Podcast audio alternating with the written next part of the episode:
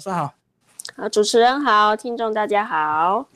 啊，那王老师一开始把你个人跟日本文化以及艺术的关系先稍微介绍一下。啊，好的，嗯，这个画家竹久梦二是我在日本就读博士的时候研究的画家，对。那这次就是把我这几年来对他的研究还有一些认识做成书给大家。那我在日本呢十几年的时间，除了就是念书求学之外呢，还有也嗯学了一些，例如说日本的和服啦，或者是日本茶、日本的礼仪做法，还有日本的一些做人偶之类的技巧。嗯，这些呢我也拿到了一些教授资格，所以呢我现在在台湾就是等于是有在推广日本文化。然后呢，有做一些写作，有在教课，类似这样子的活动。你当初是怎么样喜欢上日本文化？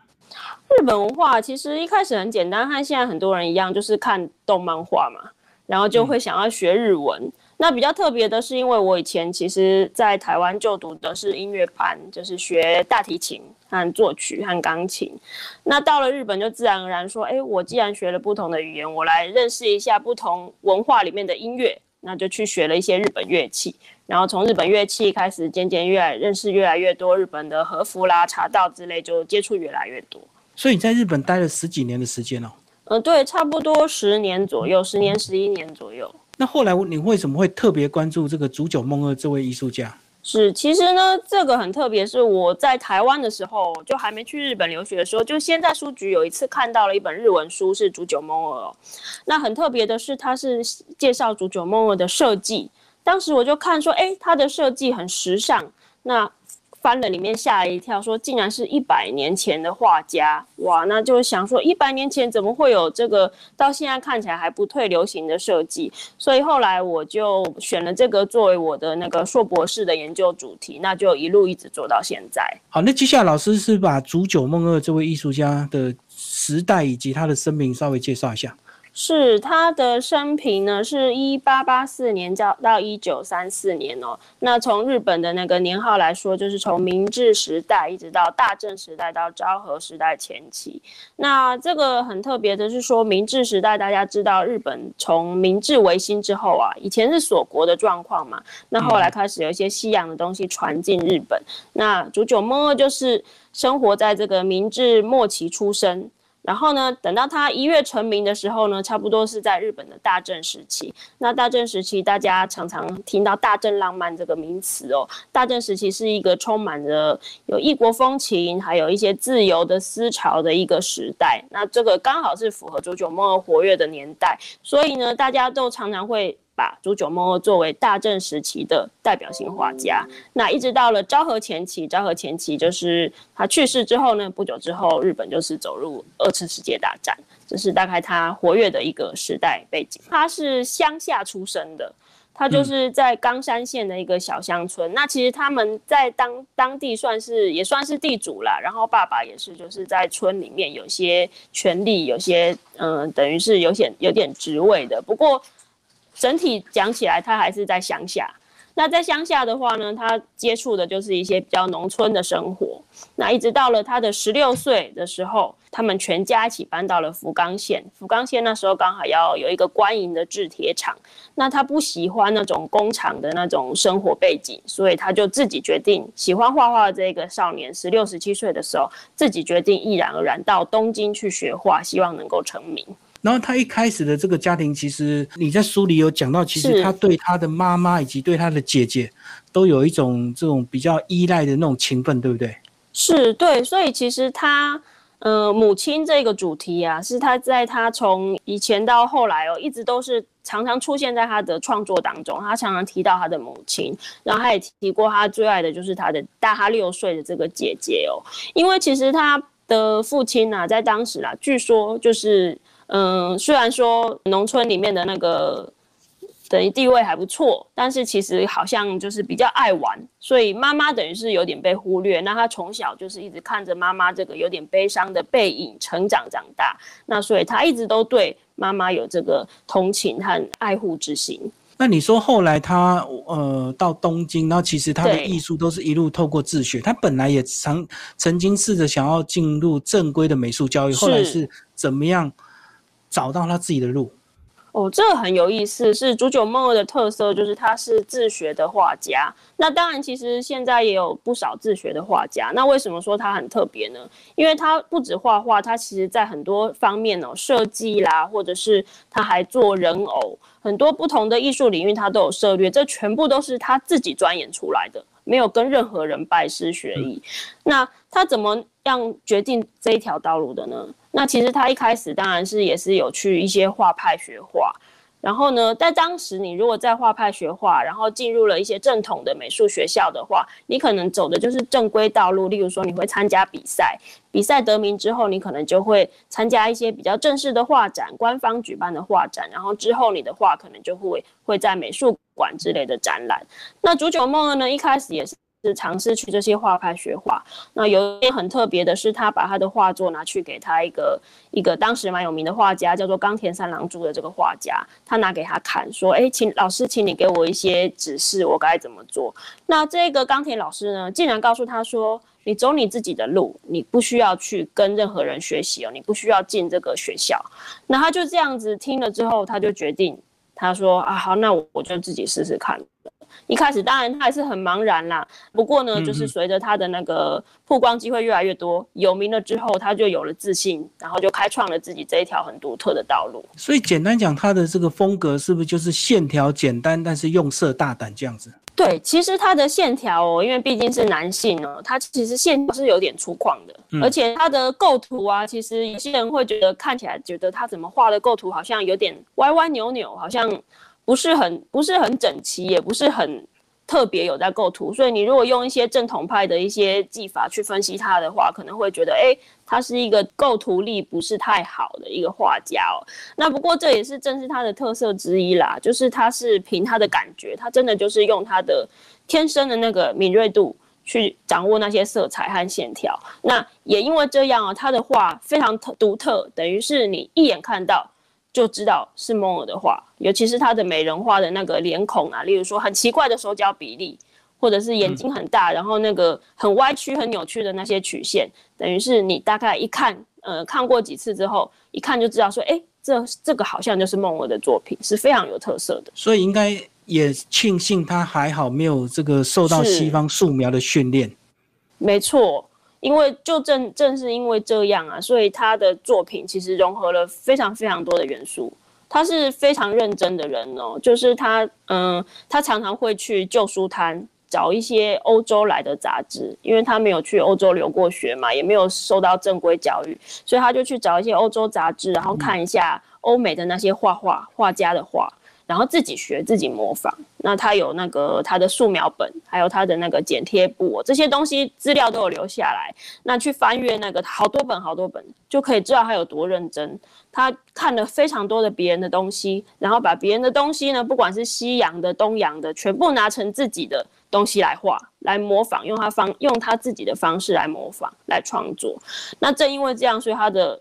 作品可以说是五花八门呐，他有的时候也画水墨画，有时候也画日本画，然后有时候也画素描，那有时候也画一些设计图样之类的，等于是什么都有。他等于是透过大量的吸收，然后大量的这个实作这样子。没错，他就是大量吸收、大量创作，而且他创作不只是绘画，他还写文字，他留下了非常非常多的文字，包括所有的文学作品啊，有诗啦，有童谣，有故事小说。然后还有他大量的日记和书信，那这些东西其实都被保存下来了，可以看到他是一个充满创作热情的，不管是在文字，不管是在绘画方面的。这样子的一位多才的艺术家，而且是不是也刚好在日本当初的那个时代是正繁荣的时候，所以他搭上了很多媒体的这个，呃，不管是杂志或者是这个能够大量曝光他的作品。是的，就刚好刚才有讲到说他活跃的是在大正时代嘛，那大正时代有一个很重要的大众媒体，就是杂志这个东西啊，开始慢慢的越来越兴盛。那当时呢，他其实一开始怎么出道的？他一开始是因为投稿，他自己去投投稿一些杂志或者是报纸。那他的画作被杂志选上之后，他就有了自信。然后有了自信之后呢，他就越投越多啦。越投越多之后呢，就有人看上他的才能，就会请他来说：“哎，那请你来帮我们的杂志画封面或者是画插画。”那他画了大量了之后呢，他就把这些作品集结成册，集结成他的第一本画册《梦二画集·春之卷》。出版了之后，受到很热烈的欢迎，因为大家没有看过说，哎，有人画了那么多插画，而且这些插画都非常的有意境啊。因为他有时候会在旁边配上一些文字，一些小诗啦，或者是一些他提的字啦，或者是一些短文。那这非常有意境的话，受到大家的欢迎。然后受欢迎之后呢，越来越多人找他创作，例如说画杂志，还有人找他画舞台剧的背景，嗯，还有人找他画广告。嗯，就是例如说广告或者是一些广告月刊的封面，然后还有乐谱的封面，有人找他设计书籍，所以刚好配合这些大众媒体的兴起啊，让他的知名度越来越高。所以他当时应该有累积一定的财富哦。其实有累积一定的财富，对，但是他感觉啊，就是应该是一个不善理财的人啊，就是在生活方面，其实他还蛮。蛮自由的，你也可以说算算是对，非常的随性，就是艺术家性格。他有一个生涯中很重要的是旅，呃，旅游的旅这个字，旅这个字啊，在他生命中很重要，因为他一直换居住的地方。嗯嗯，他嗯，他常常到处旅行，他可能钱应该都花到这里去，就是到处的旅行，然后到处的搬家，旅居这样子。对，到处的旅居，所以有时候你可能在日本某一个温泉地去住一个旅馆的时候，就会发现，哎，怎么旅馆里面有足久梦的作品？那你可以去问问看旅馆的老板、老板娘，他可能会跟你说，哎，因为旅足久梦曾经来我们这里住过，留下了一幅画。对，就是类似这样子的景点还蛮多的。那接下来我们来讲他的感情世界，他的感情世界是不是也像毕卡索一样，非常的多情？对，其实煮酒梦二会到现在一百年后还就是为人津津乐道，其中有一个原因是因为他的罗曼史啊。那他刚刚才讲过，他是一个非常有创作热情的人嘛，所以他的内心其实是很澎湃的，包括他对女性的爱也是非常澎湃的。那他当然是可以说是处处留情啦。那其中最重要有三位恋人。那当然是不止这三位，不过这三位呢，因为在他身旁就是待了比较久的时间，对，所以等于是影响他比较大。第一位呢是他的妻子，就是唯一有跟他入户籍的妻子，叫做 Tamaki，日文叫 Tamaki，中文我们叫他他万喜 Tamaki。那 Tamaki 呢是呃岁数大他一点呢，是一个个性很很强的女性。那主酒梦呢反而是比较。不讲话的，他内心虽然很澎湃，可是他其实表面上是不太善言辞、不太讲话的，所以等于两个人个性有很大的对比啊。所以他们其实在一起没有多久就吵架、闹离婚，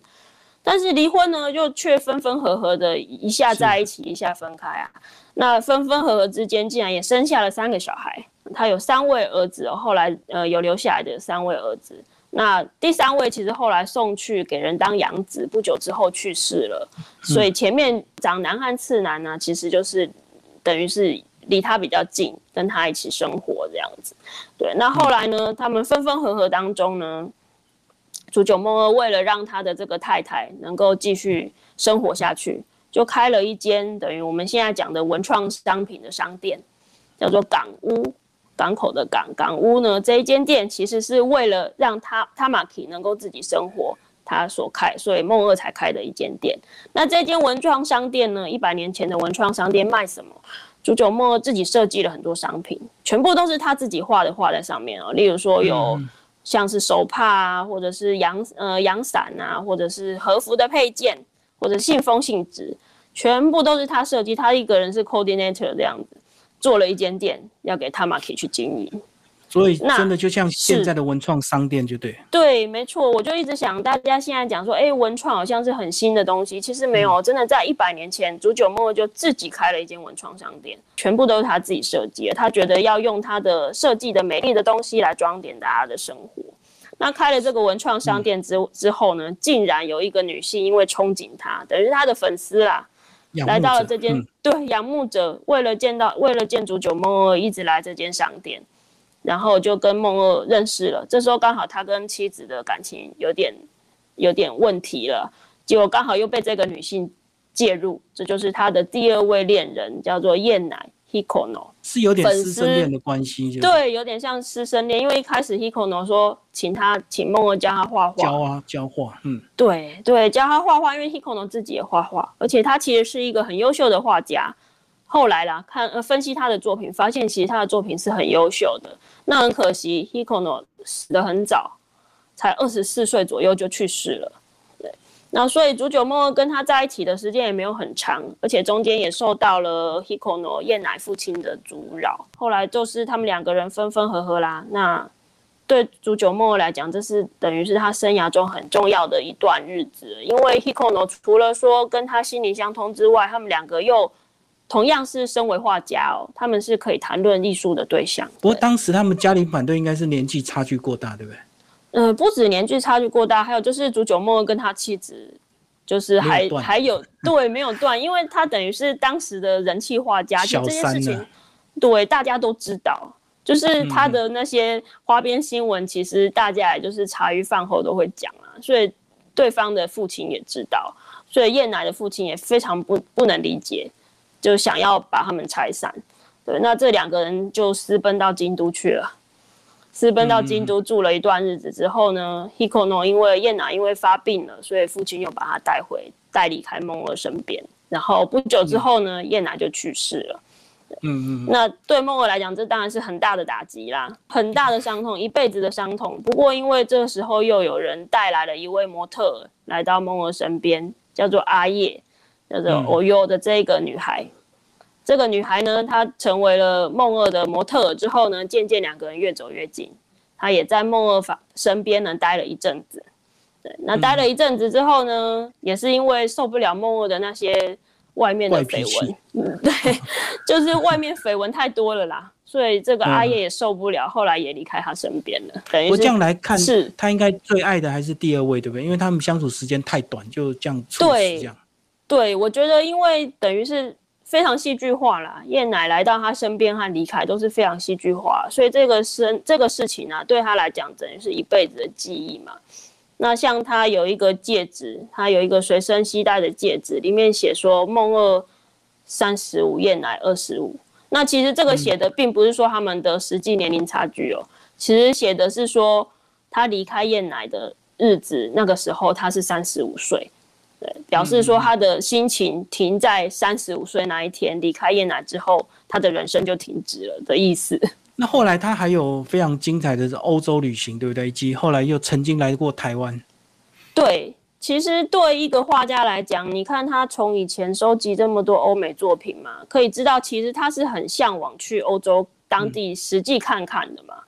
所以他其实一直很向往想要去欧美。但是他就是一来是可能经济问题，还有二来就是就是身边有些放不下的羁绊，例如说燕奶啊，还有他后来的小孩年纪还小，所以还没有办法实现这个愿望。那等到小孩也稍微大了之后呢，有人建议他说：“哎，你要不要去欧美做一趟旅行？”他就跟着去了。那去那边呢，就是办了一些展览，然后也有在一些学校就是讲课。对，那。基本上呢，这两年的旅欧美的这个旅程啊，其实并不如意啦，因为他其实他的作品在欧美并不并不受欢迎，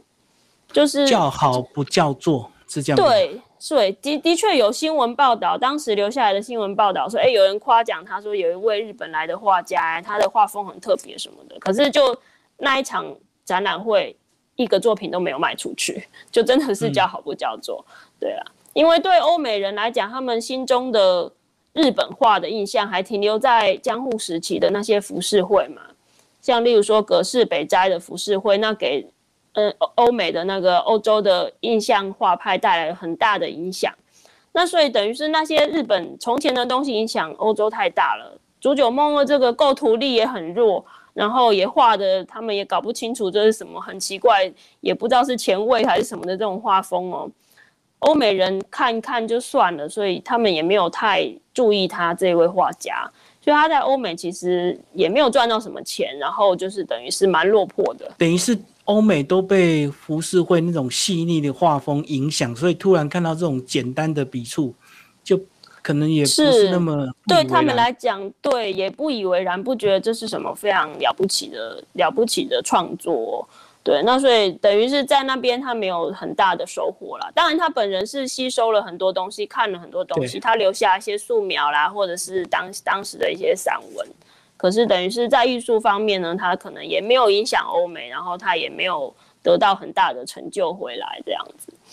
等于欧美给他的刺激比较多，但是他并没有带给欧美太多的冲击，对对？没有，就是在那边顶多是在欧美当地的日本人啦，可能。当时日本人之间听闻这过梦二这个画家嘛，在当地的日本人可能对他还比较有好感这样子。好，那接下来他又被邀请来到台湾，甚至还真的办过一场展览，对不对？他来台湾的足迹是在哪里？哦，他主要是他，嗯，他从欧美回到日本之后，其实他身体就不太好了，但是他经济状况也不好，因为没有赚到钱嘛。这时候也是有人邀请他说：“哎，我要在。”台湾成立一个有一叫有一位叫何赖苏北的，他他在台湾成立一个东方文化协会的分会。他说：“那请你这位画家来台湾，顺跟我一起来，然后做一场演讲，然后办一个画展，如何？”他听一听，他也没有多想，他就他就跟着来台湾了。好，那他台来台湾其实很特别的是，他是一个常常留下日记的人，可是他在台湾这一段啊，不知道为什么没有日记。那我们也不知道这个东西是他真的没有写呢，还是遗失了。他唯一留下的只有就是很简短的文章，是当时被登在台湾《日日新报》上面。对，那他办了一场画展，在现在的警察会馆这个地方，呃，对不起，是以前的警察会馆这个地方，现在的南洋街。嗯，那这个目录啦，当时的那个画展的目录有留在台湾，我有找到，所以这次有登在我的书上面，就是当时他有哪些作品展出。但是很奇怪的是，这些作品后来全部遗失了，找不到。那梦二也没有留下在台湾的很多文字，所以也不知道这些作品好像是到底是被人偷走了呢，被人拿走了呢，还是什么？现在都不知下落。那日日本那边也没有人找到，那台湾这边目前是还没有听闻过，所以这五十几幅作品不知去向。然后梦二也没有卖掉画作，没有在经济上带来利益。然后就也是很落魄的，又回到日本去了。那不久之后呢，本来就身体很差嘛，然后因为这些打击，然后结果他就住进疗养院，不久之后就去世了。所以他当时带了五十几幅来台湾参展的画，就这样莫名其妙的失踪。那不晓得是被诈骗还是被 被人家这个偷窃，就对了。对对，所以如果说我每次都讲到这一段，就要呼吁台湾的朋友，就是。听完之后，赶快去翻翻家里的仓库，这样子有没有类似梦二的画作？赶快拿出来，我们研究一下。所以你们家如果是日式的房子保留到现在的话，那个阁楼或者是那种仓库，就翻一翻，搞不好真的就有他的画。可能就是当如果当时是被偷的话，一定是被藏起来嘛。是啊，因为五十几幅其实还蛮大量的，而且听说还有那个很大幅的那种屏风。屏风画也都不知去向了。好，那现在呢，我们就来讲那个在书里最后的附录也有提到煮酒梦二相关的一些纪念馆，在日本总共有四个相关的这个算是博物馆嘛，哈，是不是跟我们介绍一下？对，对，在日本呢，其实收藏梦二画作，因为他创作真的太大量，所以收藏他画作的人也非常多。那有一些比较企业家或是比较大的收藏家，他们收藏之后呢，就干脆直接开一个美术馆。来展示这些梦二的画作。那在日本，其实大大小小很多啦。有时候很多那种小画廊，你到一些观光地区也会有那种梦二主题的小画廊。